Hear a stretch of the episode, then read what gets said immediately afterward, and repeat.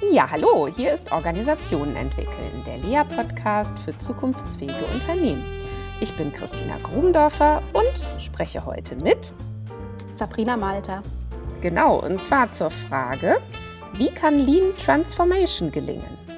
Ja, Sabrina, herzlich willkommen im LEA-Podcast. Schön, dass wir heute sprechen. Herzlichen Dank für die Einladung. Ich freue mich sehr, hier zu sein. Ja. Ja, Sabrina, du bist ja Manager für Strategy and Organizational Change bei Roche. Und ähm, magst du kurz erzählen, ähm, was du aktuell dort tust und, und wie dich auch dein Weg dorthin geführt hat? Gerne, ja. Ähm, was ich aktuell dort tue, ist ähm, gerade unsere Transformation mit begleiten. Unsere Transformation äh, Lean und Agil in einem, sage ich mal, ähm, Lean Agile Transformation, die wir gerade durchlaufen ähm, organisatorisch quasi jetzt schon so gut wie abgeschlossen sind, also von den organisatorischen Veränderungen, aber natürlich auch viel noch zum Thema Kulturwandel und gerade auch zu, sag mal, auch meinem Herzensthema Aufbau einer lernenden Organisation, was eben Grundlage von Lean ist, ähm, dann eben auch ähm, ja, vorantreiben und ausgestalten wollen. Was mhm. mache ich mhm. aktuell? Mhm. Ähm, mache natürlich auch, wie du es auch genannt hast, vom, vom Titel her, das Strategiemanagement. Aber jetzt der, der Fokus momentan in der Transformation ist eben ganz stark darauf, die gut zu begleiten und diese Lernkultur mit aufzubauen. Ja, ja, vielleicht kurz äh, zum Unternehmen. Roche ist ja ein globales Unternehmen, vor allem in der Erforschung und Entwicklung von Medikamenten und auch Diagnostika. Und wenn ich das richtig recherchiert habe, das größte Biotech-Unternehmen weltweit, wurde 1896 gegründet, Hauptsitz in der Schweiz, weltweit über 100.000 Beschäftigte und davon rund 17.000 in Deutschland. Und was gibt es noch zu sagen äh, aus deiner Sicht? Ja, jetzt vielleicht gerade zu meinem Umfeld. Also ich bin in Mannheim beschäftigt und da haben wir eben ganz viele verschiedene ähm, ja, legale Gesellschaften dann auch von Roche, unter anderem auch ähm, Roche Pharma. Wir machen ein Zehntel der Belegschaft äh, in Mannheim aus mit ähm, ja, 750 Mitarbeitern ungefähr. Und ähm, genau, und für die Einheit bin ich zuständig. Ich ja. habe natürlich ähm, generell also im Unternehmen auch schon in anderen Einheiten dort gearbeitet äh, und war am Standort dann eben auch schon in der Vergangenheit im Bereich damals noch Personal, mittlerweile nennt, äh, nennen wir uns People and Culture in der Einheit eben zuständig ähm, und habe dort auch eine ähm, ja, kleinere Lean Transformation auf eine äh, auf einen Bereich ähm, fokussiert innerhalb von People and Culture dann damals schon ja. ähm, auch geleitet und habe es auch davon eben von den von den Erfahrungen jetzt auch nochmal profitieren können. Genau. Ja, ja. Sag mal, äh, und wenn du jetzt im Moment sagst, ähm, du begleitest vor allen Dingen eure Lean oder agile ähm, Transformation, ähm, auf welchen Unternehmensbereich oder oder äh, wie viel Beschäftigte bezieht sich denn dieses Vorhaben? Genau, das bezieht sich eben auf die 800 äh, Beschäftigte mhm. im Bereich oder 750 bis 800 äh, Beschäftigte im Bereich Pharma Mannheim. Ja, okay, wunderbar.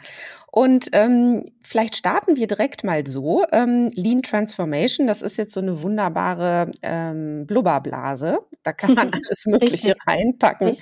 Ähm, was verstehst du denn eigentlich drunter? Also wie würdest du es denn ähm, vielleicht meiner zehnjährigen äh, Tochter erklären? Mhm. Gerne. Ich habe auch zwei Kinder, die sind zwar erst vier und sechs, aber da versuche ich auch öfter mal zu erklären ähm, und merke dann, dass einfach erklären ab und zu gar nicht so einfach ist, ähm, was ich eigentlich mache. Ähm, ja, ähm, es geht uns darum, mit Lean Prozesse zu verbessern, immer im Fokus auf den Kunden. Und der Kunde ist natürlich bei uns in der Pharmaindustrie ganz klar, ist der Patient. Darauf richten wir uns aus. Da setzen wir, äh, packen wir auch die Strategie an, überlegen, was braucht es denn für den Patienten. Wir wollen zum Beispiel in den nächsten ähm, Jahren ähm, drei bis ähm, fünfmal mehr medizinische Fortschritte zur Hälfte der Kosten. Das ist so unsere globale Pharma-Vision, die natürlich auch für uns in Mannheim gilt. Das möchten wir gerne für die Patienten tun. Das ist also der Antrieb. Und jetzt geht es natürlich darum, wie kommen wir dahin? Wie können wir besser, ähm, günstiger eben auch ähm, arbeiten, um das auch ähm, zu bewerkstelligen. Und unser zweiter Kunde ist aber natürlich jetzt aus, Leadership-Perspektive natürlich die Mitarbeiter. Wie können wir das so machen, ähm, dass es auch für die Mitarbeiter einfach ein guter Arbeitsplatz ist, ähm, wo man sich entfalten kann, wo man sich voll einbringen kann, nicht nur aus dem Selbstzweck heraus, sondern eben auch, weil das wiederum Grundlage ist, dass wir unsere Verbesserungen auf die Reihe kriegen, ähm, dass wir Innovation, über Innovationen voranbringen können.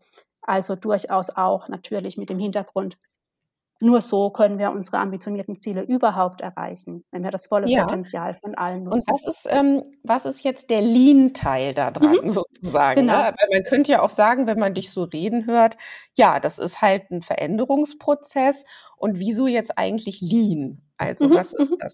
Ja, genau. Also ähm, ich habe jetzt natürlich schon wieder in meinen Gedanken, war ich jetzt dann do doch schon wieder zu sehr im Thema drin. Also dieser, Mhm. dieser, dieser ähm, Kundenfokus ist eben ganz elementarer, äh, sag mal, Bestandteil oder ein Merkmal von Lean. Das sage ich, okay, der Kunde steht im Mittelpunkt und Mhm. ich möchte immer kontinuierlich verbessern. Ich möchte eine kontinuierliche Verbesserung überall. Alle in der Organisation sollen immer überlegen, wo können wir noch was besser machen? Wo können wir was für uns einfacher machen, für uns als Mitarbeiter? Wo können wir was für die, sag mal, die nächste Abteilung vielleicht, die Logistik dann ähm, leichter machen?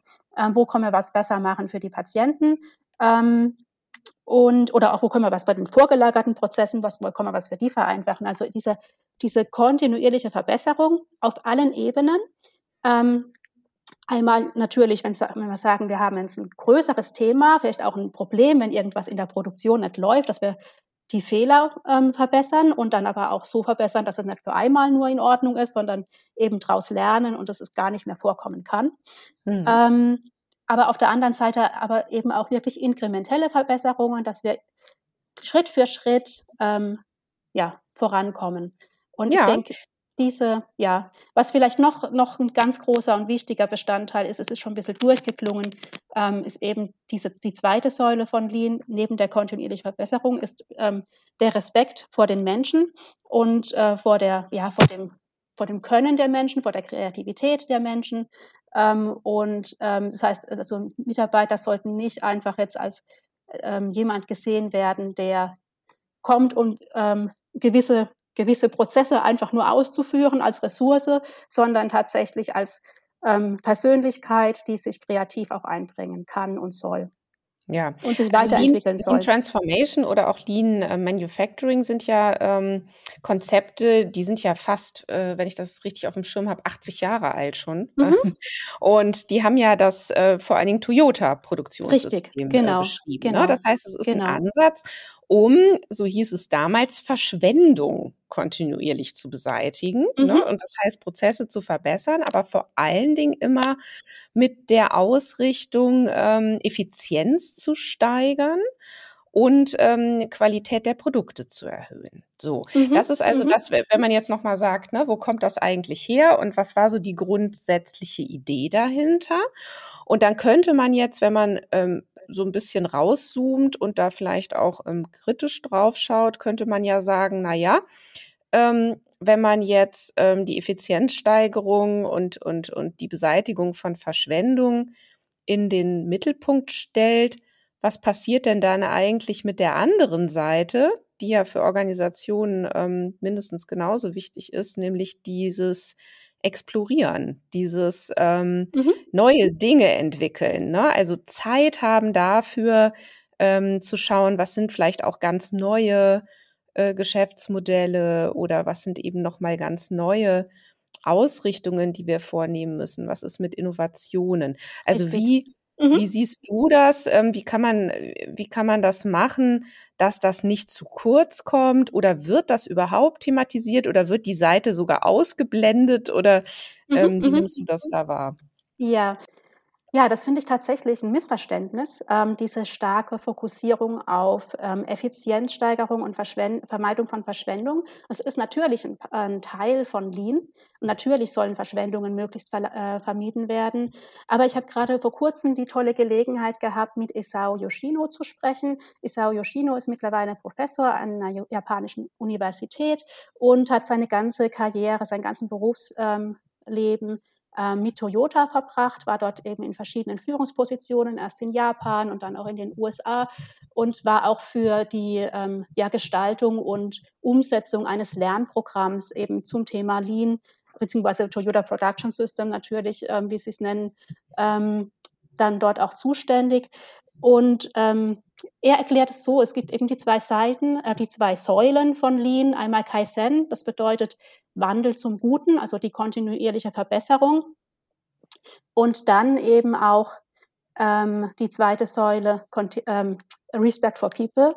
Und das ist mhm. eben genau dieser Punkt, wo es darum geht, dass ich eben den Menschen nicht nur als Ressource wahrnehme, sondern ganz stark auch als derjenigen, der neue Ideen einbringt, der Dinge vorantreiben kann und der eben auch gerade Innovationen mit ins Spiel bringt. Und was noch ein Punkt ist, was ich sehr spannend fand, dass eben die Übersetzung ähm, dieser Säule Kaizen nur mit Continuous Improvement ins Englische oder kontinuierliche Verbesserung übersetzt wird, aber tatsächlich quasi ähm, in der ähm, Übersetzung untergeht, dass hier auch ähm, das japanische Wort für Weisheit äh, mit drinnen steckt und ähm, das erklärt ähm, Isao Yoshino zum Beispiel so, dass er sagt, es geht eben darum, ich mache immer meine Ver Veränderung zum Guten, also meine kontinuierliche Verbesserung, um aber daraus zu lernen. Also dieser, dieses Thema lernende Organisation ist ganz tief verankert.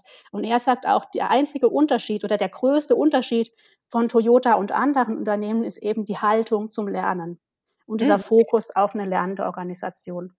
Ja, jetzt hast du schon ganz viele total spannende Sachen angesprochen. Ich würde gern einmal ähm, drauf springen auf dieses Thema, die Menschen, die die Innovation reinbringen in die Organisation. Mhm. Denn das finde ich immer ähm, ja faszinierend, wie sehr das misslingen kann. Ne? Also da sind dann nämlich Richtig. viele Menschen in der Organisation, die wahnsinnig gute Ideen haben, die auch ganz nah dran sind am Kunden und ganz genau wissen, was die brauchen und äh, äh auch ganz genau wissen, was in der Organisation Kommunikation falsch läuft und was eigentlich so nicht mehr geht und so weiter. Und die das auch ständig sagen, denen aber überhaupt gar nicht zugehört wird oder die überhaupt gar keine Möglichkeit haben, äh, das wirklich ähm, äh, in die organisationale äh, Kommunikation zu bringen. Ja, das Richtig. heißt sozusagen keine Follower oder mhm. sie haben zumindest kein Gehör in der Formalstruktur, also bei ihren Vorgesetzten ähm, und so weiter. Mhm. Und so kann dann eine Organisation nämlich gar nicht ähm, gut ähm, davon profitieren, wenn die Leute äh, zwar Ideen haben aber, aber äh, keinen Anschluss finden. Was ist ja. denn hier deine ähm, Erfahrung, wenn man jetzt auch mal so auf organisationale Strukturen schaut oder auf Formate guckt? Ähm, was können denn Organisationen tun, damit dieser Grundsatz Respect for People, ne, der ja bedeutet, die Menschen, äh, die, die ihre Ideen einbringen, dann auch wirklich gelingt? Genau. Ich würde sogar ähm, einen Schritt ähm, vorher anfangen, wie, wie du jetzt ähm, anklingen lassen hast. Und zwar dabei, dass die Leute nicht nur gehört werden müssen, sondern auch erstmal aussprechen ihre Ideen. Ähm, und das ist ähm, eben, was für mich die Grundlage ist, wenn ich denn eine lernende Organisation aufbauen will, dann muss ich das, was unter diesem Konzept vielleicht ein bisschen sperrig Wort ähm, psychologische Sicherheit zu verstehen ist, ähm, dann mhm. muss ich diese psychologische Sicherheit das, ähm, voranbringen. Damit ist gemeint eben ein Umfeld, in dem ähm, Leute sich trauen, ähm, vielleicht auch halb ausgegorene Ideen ähm, kundzutun, zu diskutieren, auch mit dem Management, also unabhängig von Hierarchien, ähm, in dem aber gleichzeitig eben auch ähm, die Leute sich trauen, ähm, wenn ein Fehler passiert ist oder auch beinahe passiert wäre und gerade ist es nochmal gut gegangen, das eben auch anzusprechen, sodass nicht nur sie alle, alleine daraus lernen können, sondern eben auch die Organisation in der Breite. Ähm, und dieses, dieses Level an psychologischer Sicherheit, das ist ähm, wenn man sich Studien anguckt, Amy Edmondson hat da ganz viel dazu gemacht, ähm, dann ist es eben so, dass, dass normalerweise in, den, in, in fast allen, allen, Organisationen mit dem Hierarchielevel, auf, auf dem eine Person ist, ansteigt. Also wenn ich relativ weit oben in der Hierarchie stehe, und ich finde, das ist auch intuitiv, ähm, kann man sich das auch gut vorstellen, dann habe ich relativ wenig ähm, ja, halte mich relativ wenig zurück oder gar nicht und spreche auch meine Ideen aus und spreche auch aus, ähm, wenn, wenn ich was sehe, was vielleicht, wo ich jetzt denke, okay, das wird jetzt nicht jeder gut finden, aber das kann ich durchaus sagen. Mhm. Ähm, das heißt nicht, dass es dann unbedingt ähm, perfekt bei jeder Person ist, aber generell auf einer relativ hohen Hierarchieebene äh, ist das relativ gut ausgeprägt. Und je weiter ja, das wäre ja erklärbar mit der Austauschbarkeit, ne? die dann eben, je höher ich in der Hierarchie bin, eben geringer ist. Ne? Und ähm, mhm. je, je stärker ich nämlich austauschbar bin, desto unsicherer bin ich natürlich, was kann ich hier mhm. eigentlich ähm, mir leisten, ohne dass ich dafür vielleicht sanktioniert werde. Ne? Genau, ob es jetzt ausgetauscht ist oder eben auch anderweitig sanktioniert. Ne? Mhm. Um, ähm, es kann ähm, durchaus sein, dass es in Angst ist, sag mal, von, von Vorgesetzten, vom Management sanktioniert zu werden. Es kann aber auch ähm, sein, dass es eben die Kultur ähm, noch so empfunden wird, dass man vielleicht denkt, wenn ich jetzt hier in der großen Runde eine Frage stelle, die vielleicht andere als eine dumme Frage ansehen, weil sie eben die Antwort drauf wissen, ähm, o, ähm, oder bei denen andere denken, ich möchte mich damit nur darstellen, also andere von meinen Kollegen auf gleichem Level und es auch deswegen nicht sage. Also das kann natürlich auch ein Grund sein. Und beides sind eben, ja, sag mal, Kulturaspekte, denke ich, an denen wir wir und ähm, alle anderen Unternehmen, Organisationen, die daran interessiert sind, eine lernende Organisation zu werden oder immer besser da, darin zu werden, lernende Organisation zu sein, unbedingt arbeiten müssen. Denn ich denke, das ist die absolute Grundlage. Dass ja, jetzt sagst Ideen du natürlich wieder was. Ähm, jetzt sagst du wieder so was Spannendes, nämlich da an der Kultur zu arbeiten. Ne? Ja, und das geht genau. ja so schlecht. Also das sind ja genau die Aspekte, die sich eben der Anordnung komplett entziehen. Ne? Also genau. man kann ja jetzt nicht sagen, ach, wir haben das jetzt übrigens erkannt. Die Leute trauen sich gar nicht hier ihre Ideen äh, kundzutun.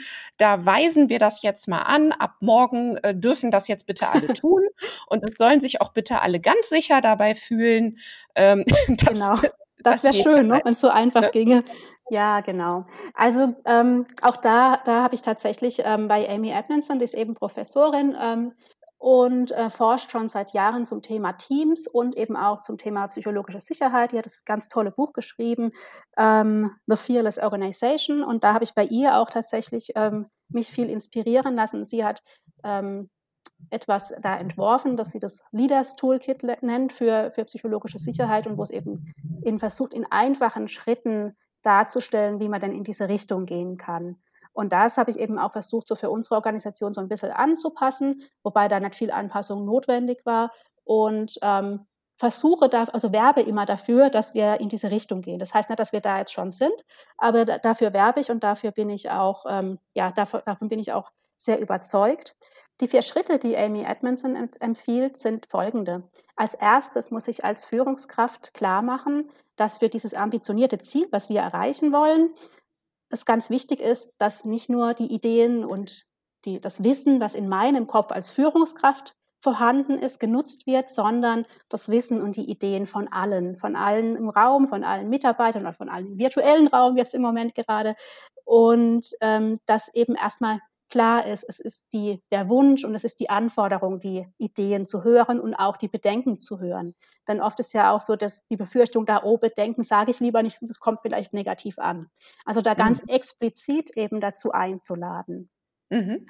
Und dann eben, wenn dann der Dialog zustande kommt, auf jeden Fall sag mal, produktiv, konstruktiv zu reagieren, auch wenn da eine Idee dabei ist, von der ich im ersten Moment denke, na ja, also das geht jetzt in die falsche Richtung, ähm, aber da eben ganz bewusst mich zu bedanken und auch ähm, das nicht gleich zu verwerfen, denn vielleicht muss man auch nur noch mal drüber nachdenken und es klingt nur im ersten Moment vielleicht nicht ideal, denn es ist ja nicht nur so gesagt, es ist ja tatsächlich so. Ähm, wenn ich jetzt mich in der Rolle Führungskraft jetzt reinversetze, dass ich ja nicht alleine alles am besten weiß. Ich denke vielleicht, die Idee ist das nicht so gut, aber vielleicht muss man ja nur noch mal ein bisschen damit arbeiten, drüber nachdenken. Und dann eben mich dafür zu bedanken, das wertzuschätzen und damit auch weiter ähm, ja, mehr noch mhm. einzuladen ähm, und da, um das da eben auch nicht abzubrechen. Ja, Okay, das heißt, das ist also ein Konzept, mit dem ihr dort ähm, versucht, diese ähm, Offenheit oder dieses Ideen einbringen auch äh, zu unterstützen. Ähm, wenn wir jetzt nochmal auf diese Lean Transformation mhm. insgesamt mhm. schauen, was soll denn damit eigentlich bewirkt werden? Also mal angenommen, ihr seid irgendwann mal fertig und macht einen Haken dran. Ähm, woran merkten ihr das überhaupt, dass ihr fertig seid? bei der Lean Transformation wird man nicht fertig. Also da bleibt man quasi immer dabei. Vielleicht nennt man es dann nicht mehr Transformation, aber es ist, ist ähm, es ist kein Endpunkt, dass ich sage, ich komme jetzt an und bin jetzt eine Lean Organization oder ich bin jetzt eine Learning Organization und da bleibe ich jetzt, sondern da muss ich immer, das ist quasi eine kontinuierliche Reise, da muss ich immer dranbleiben. Ich muss es immer wieder ähm, am Leben halten. Es ist nicht so, dass ich es einmal erreicht habe und sage, okay, also dieses Jahr zum Beispiel, wenn man jetzt einen Jahresrückblick machen würde, hatten wir super Diskussionen. Es, gab nie irgendwie das Gefühl und wenn wir in die Organisation gehört haben, gab es auch nie irgendwo die Anmerkung, ähm, dass jemand sich nicht einbringen konnte oder dass Ideen nicht gehört wurden. Und deshalb sind wir jetzt angekommen und jetzt fokussieren wir uns wieder nur auf unsere normalen KPIs und schauen nicht mehr auf das Thema lernende Organisation und Lean-Organisation. Ähm, es gehört natürlich zum Thema Lean-Organisation auch dazu, dass ich bestimmte Problem-Solving, bestimmte Problemlösungsmethoden, Prozessoptimierungsmethoden lerne in der ganzen Organisation. Das mache ich auch nicht einmal, da muss ich auch am Ball bleiben, muss nicht nur die neuen Mitarbeiter weiter schulen, sondern auch die, die schon länger da sind, immer mal wieder das einfach auf dem aktuellen Stand halten und wieder auffrischen. Von dem her werde ich da kein Ende finden. Also da bin ich, okay. ist eine kontinuierliche Reise und so, so, so soll es auch sein. Also da soll es keinen Endpunkt ja. geben. Und, und wann seid ihr denn losgereist und ähm, wie seid ihr denn gestartet? Was habt ihr denn ja. bisher schon gemacht? Also, wir sind tatsächlich jetzt in, der, in dem Bereich, in dem ich jetzt gerade bin, ähm, schon ähm, auf globalem Level, das heißt nicht nur Standort Mannheim, sondern eben auch noch weitere Standorte weltweit, ähm, schon vor fünf, sechs Jahren damit gestartet. Aber wir mhm. haben natürlich auch nicht alles perfekt gemacht und haben ähm, im Rückblick wundern wir uns selbst, naja, wie ist es uns denn gelungen, dass wir nicht jetzt schon wesentlich weiter sind?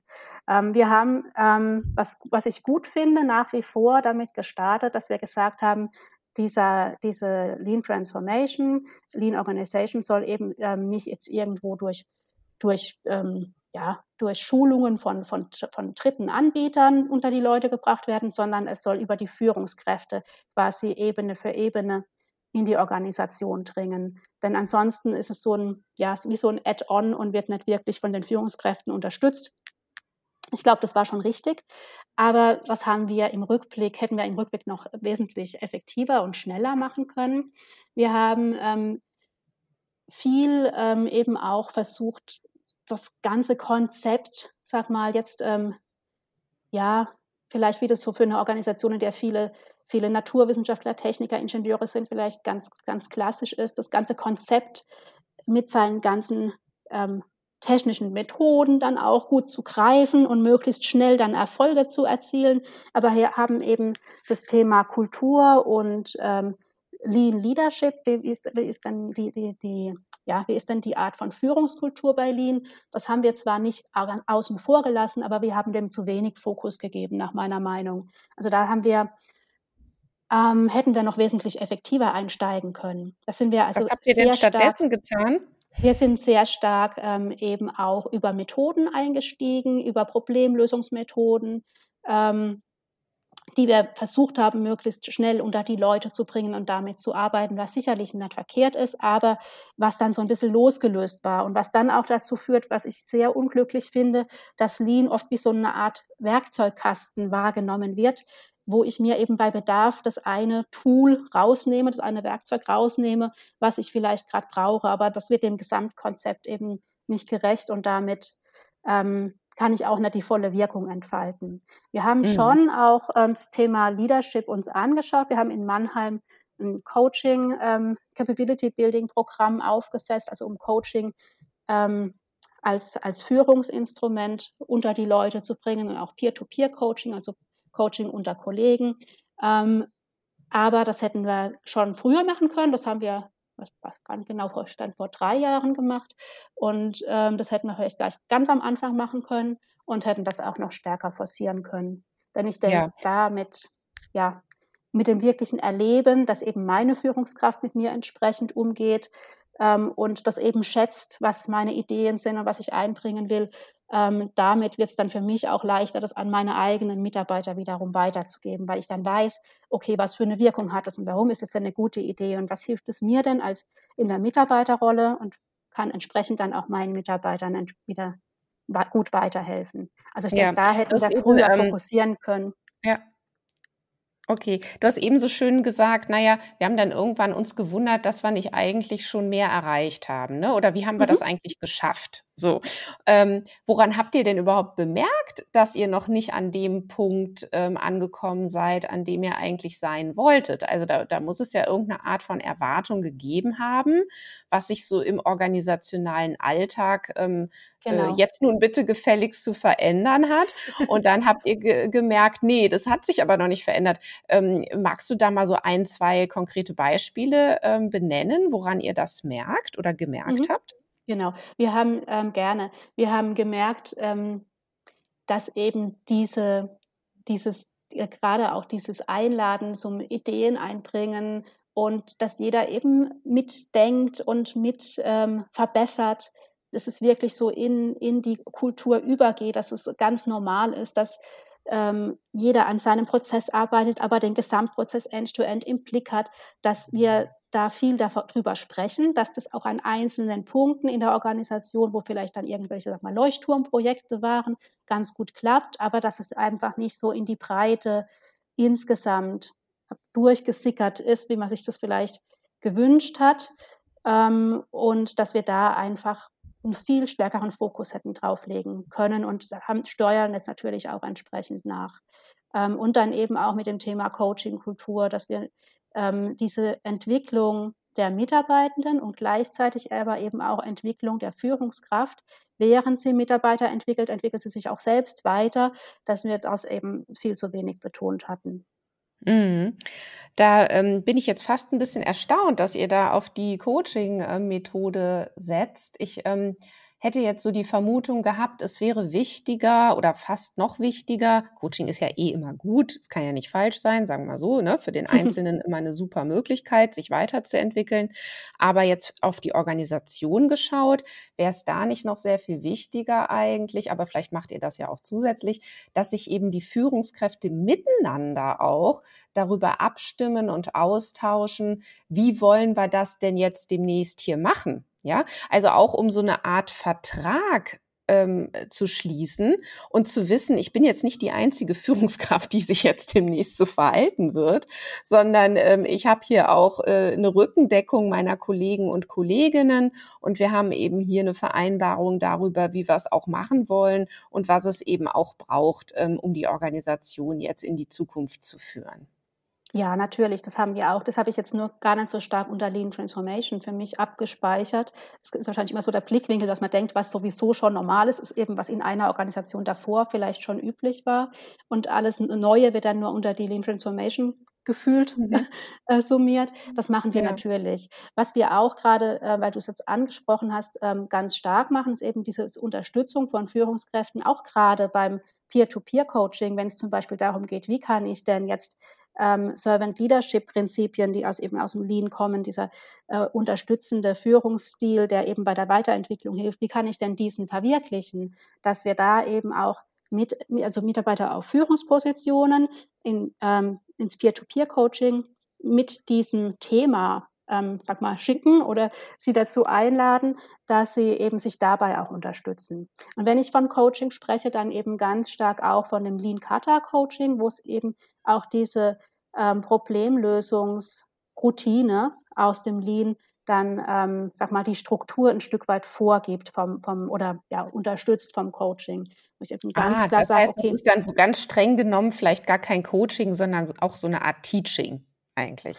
Hm, ne, ne, ne. Also, das ist Ne? ganz wichtig, ähm, dass es eben kein Teaching ist, sondern, ähm, was dabei vielleicht Teaching ist, ist eben die Problemlösungsmethode, aber eben, ähm, keinesfalls eben das die Lösung des tatsächlichen Problems, an dem gerade gearbeitet wird, sondern das vielleicht eher dann als wenn ich jetzt in der Coach-Rolle wäre, würde ich sagen: „Na ja, dann lass uns noch mal überlegen, was möchtest du eigentlich erreichen? Ne, also solche Fragen würde ich, damit würde ich vielleicht nachschärfen. Und was musst du dazu eigentlich wissen? Was sind denn die verschiedenen ähm, Dinge, die du dazu brauchst? Und von wem kannst du denn Input kriegen? Solche Fragen würde man vielleicht in der Coach-Rolle äh, durchaus stellen, aber eben nicht jetzt konkret sagen, ja, du, wenn es jetzt ein technisches Problem ist, ähm, was für eine Temperatur hast du denn? Hast du denn den Temperaturverlauf gemessen? Das würde ich nicht fragen. Das wäre keine Coaching-Frage, sondern ich möchte fragen, welche Daten musst du denn ähm, dir anschauen, dass du ja. das Problem lösen kannst. Ja, ich würde gerne auch noch mal auf deine Rolle dabei ähm, gucken, denn mhm. ähm,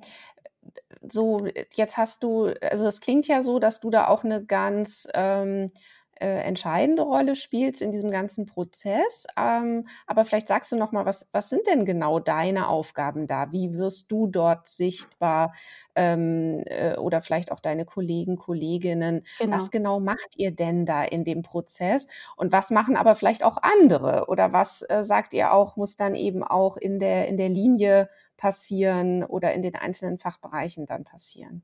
Mhm. Also meine Rolle ist da nicht die, die tragende. Ich bin ein Teil davon, ähm, von, eben von unserer Support-Einheit, die den gesamten Bereich bei dieser Transformation unterstützt. Ähm, und ähm, was, was ich tatsächlich jetzt federführend vorangetrieben habe, war eben dieser Aufbau der Coaching-Kultur. Ähm, Kollegin von mir hat ganz stark vorangetrieben, ähm, den Aufbau von diesen Methoden-Skills, die wir ja auch eben brauchen zum Problemlösen, zum kontinuierlichen Verbessern mit ihrem Team gemeinsam, die dann auch ähm, dann vor Ort ähm, äh, dabei waren, wenn dann, wenn es Probleme gab in Prozessen und dann eben auch ähm, beim Fehlerlösen unterstützt haben. Und ähm, was wir jetzt gerade aufbauen, äh, wiederum eine, eine dritte Kollegin von mir mit ihrem Team, ist eben eine sogenannte Lean Academy, die ähm, sich darum kümmert, jetzt, wie können wir die verschiedenen Lean Skills, also wir haben jetzt ein bisschen gelernt, ähm, was wir vielleicht, was ich, was ich auch schon gerade gesprochen hatte, was wir vielleicht anders machen wollen ähm, und versuchen es zu verbinden, also Problemlösungsskills und Coaching-Skills äh, zu, äh, zu verbinden und wie kann ich das dann gut in die ganze Organisation auch bringen und noch viel breiter, als wir das bisher gemacht haben. Breit ja. haben wir bisher eigentlich nur das Coaching ausgerollt.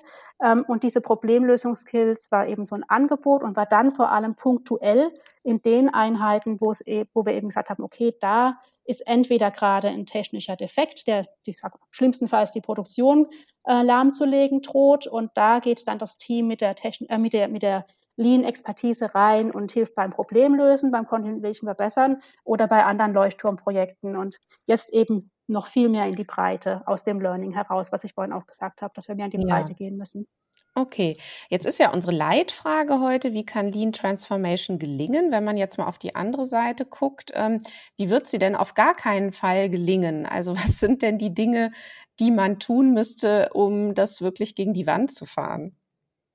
Ja, das ist natürlich relativ einfach, finde ich, zu beantworten. Ähm, ich kann es gegen die Wand fahren, wenn ich die Mitarbeiter und also alle, auch die Führungskräfte, wenn ich die insofern überhaupt nicht mitnehme, weil ich es ähm, nicht richtig erkläre, weil ich zum Beispiel nur mit einer Folienschlacht komme ähm, und ähm, es nicht greifbar wird, es nicht praktisch am Prozess, an der eigenen, am eigenen Arbeitsumfeld nicht, nicht ähm, erkennbar, nicht sichtbar wird, was es bringt, es zu abstrakt bleibt und wenn ich dieses ganze Konzept Respect for People, was ich so im deutschsprachigen Raum, wenn ich mich zumindest in meinem Netzwerk so umhöre, höre, dass es eben zum Teil so ist, ähm, dass ein bisschen hinten runterfällt und es eben eine ganz starke Fokussierung nur auf das Thema Continuous Improvement, Effizienzsteigerung, Ver Vermeidung von Verschwendung, wie du es vorhin auch eingeführt hast, wenn das da mehr oder weniger drauf reduziert wird. Ich glaube, dann geht ganz viel verloren. Dann hat man vielleicht kurzfristig auch mal Erfolge, aber hat, man hat auch ganz viel Frust und eben vielleicht gerade diesen, ja, dieses Ziel, dass man neue Ideen, Innovationen und Verbesserungen in der Breite von allen selbst motiviert ähm, vorantreibt, das wird man, glaube ich, auf jeden Fall verfehlen dann, wenn man da. Nur so, zu sehr auf das eine fokussiert. Ja, was mich auch jetzt nochmal interessiert, vielleicht auch so zum langsam so zum Ende kommend, ähm, wie habt ihr denn überhaupt ähm, das ausgewählt? Also wie seid ihr auf die Idee gekommen, dass Lean der richtige Ansatz dafür ist, ähm, äh, eben äh, eure, eure Probleme zu lösen oder eure Ziele zu erreichen? Wieso, wieso genau Lean und wieso dann nicht vielleicht irgendein anderer, ein anderes Framework, irgendein anderer Ansatz? Also wie kommt ihr auf die Idee, dass genau das bei euch gut passt. Ja, ähm, ich kann es wieder nur aus, aus meiner Perspektive sagen, ich, warum auch äh, wir in Mannheim, meine, mein, mein direktes Umfeld, ähm, das eine gute Idee fanden. Ich kann natürlich nicht sagen, was unser äh, Management auf globaler Ebene, ähm, was, was für Gedanken sie sich gemacht haben. Bei uns war es so, dass wir gesagt haben, ja, das passt genau. Ich weiß noch, ich war damals in Elternzeit, in meiner zweiten Elternzeit und habe schon so ein bisschen meine Mails wieder mitverfolgt und war dann wirklich sehr angetan und ähm, enthusiastisch, dass wir uns jetzt quasi auf diese diese Transformationsreise begeben, weil ich da eben sehr viel Potenzial sehe. Wenn wir eben dieses ambitionierte Ziel haben, dass wir ähm, wesentlich ähm, effizienter werden wollen und aber doch jetzt schon das Gefühl hatten, ähm, dass jeder am Anschlag arbeitet und sich eigentlich jetzt niemand irgendwo ähm, ja, gemütlich ähm, vor sich hinarbeitet und man da locker auch noch irgendwo Zeiten rauskürzen kann, um so günstiger zu werden, dann ist natürlich die Frage, wie schaffen wir das dann? Und dafür glaube ich, dass Lean ein ganz tolles, ja, ein, ein tolles Rahmenwerk ähm, darstellt, aber eben nur, wenn man es ganzheitlich angeht. Und das mhm. ist auch natürlich nach wie vor bei uns die Herausforderung. Also wir sind da auf dem Weg, es ist uns bewusst, aber wir sind da, wie gesagt, auf der Reise und haben da auch noch unsere Herausforderungen, wie wir das ideal gestalten können. Ja, das heißt, die Faszination liegt dann auch so in dieser in dieser Frage, wie können wir es denn schaffen, die Dinge auch anders zu tun oder müssen wir einfach auch andere Dinge tun? Ne? Wenn genau. nämlich hier eigentlich also wir sowieso schon alle am Anschlag sind, dann kann es ja nicht sein, dass wir da an der Stelle noch effizienter werden, mhm. indem wir uns alle noch mehr beeilen oder Keinesfalls. Äh, so, ne? Und das heißt, genau. da ist irgendwo auch dann so dieser, dieser Entdeckergeist wahrscheinlich. Ne? Wie können genau. wir die genau. Organisation eben wirklich transformieren? Dass da so was Neues entsteht ähm, und dann die Effizienz dadurch eben gesteigert wird. Ja, und da vielleicht nur noch ein Punkt, was natürlich auch noch ganz wichtig ist, ist nicht nur, wie können wir Dinge anders machen, sondern was kann man denn vielleicht auch weglassen? Also ganz weglassen, welche Tätigkeit, so dass die Leute, die bisher mit dieser Tätigkeit unter anderem oder ganz eben ähm, dann auch beschäftigt waren, sich auf anderes stürzen können und zum Beispiel bei Verbesserungen mitarbeiten können. Also es ist auch ein ganz wichtiger Punkt, immer nicht nur zu fragen, was können wir besser machen, denn aus meiner Erfahrung tendiert man dann oft dazu, eher noch was dazu zu machen, um was besser zu machen und sich wirklich ganz bewusst zu fragen, was kann ich denn auch mal weglassen? Braucht es ja. das dann wirklich? Genau. Ja, finde ich einen wichtigen Punkt. Ja, vielen Dank, Sabrina Malta, heute zur Frage, wie kann Lean Transformation gelingen? Ja, danke dir für das Gespräch. Herzlichen Dank. Es hat mir sehr viel Spaß gemacht, bei dir zu Gast zu sein. Ja, super. Ja, das war Organisationen entwickeln, der LEA-Podcast für zukunftsfähige Unternehmen. Vielen Dank euch wieder fürs Zuhören und wie immer findet ihr weitere Links und Hinweise zu dieser Podcast-Episode auf unserer Website unter www.become-better.org. Und bis zum nächsten Mal. Tschüss!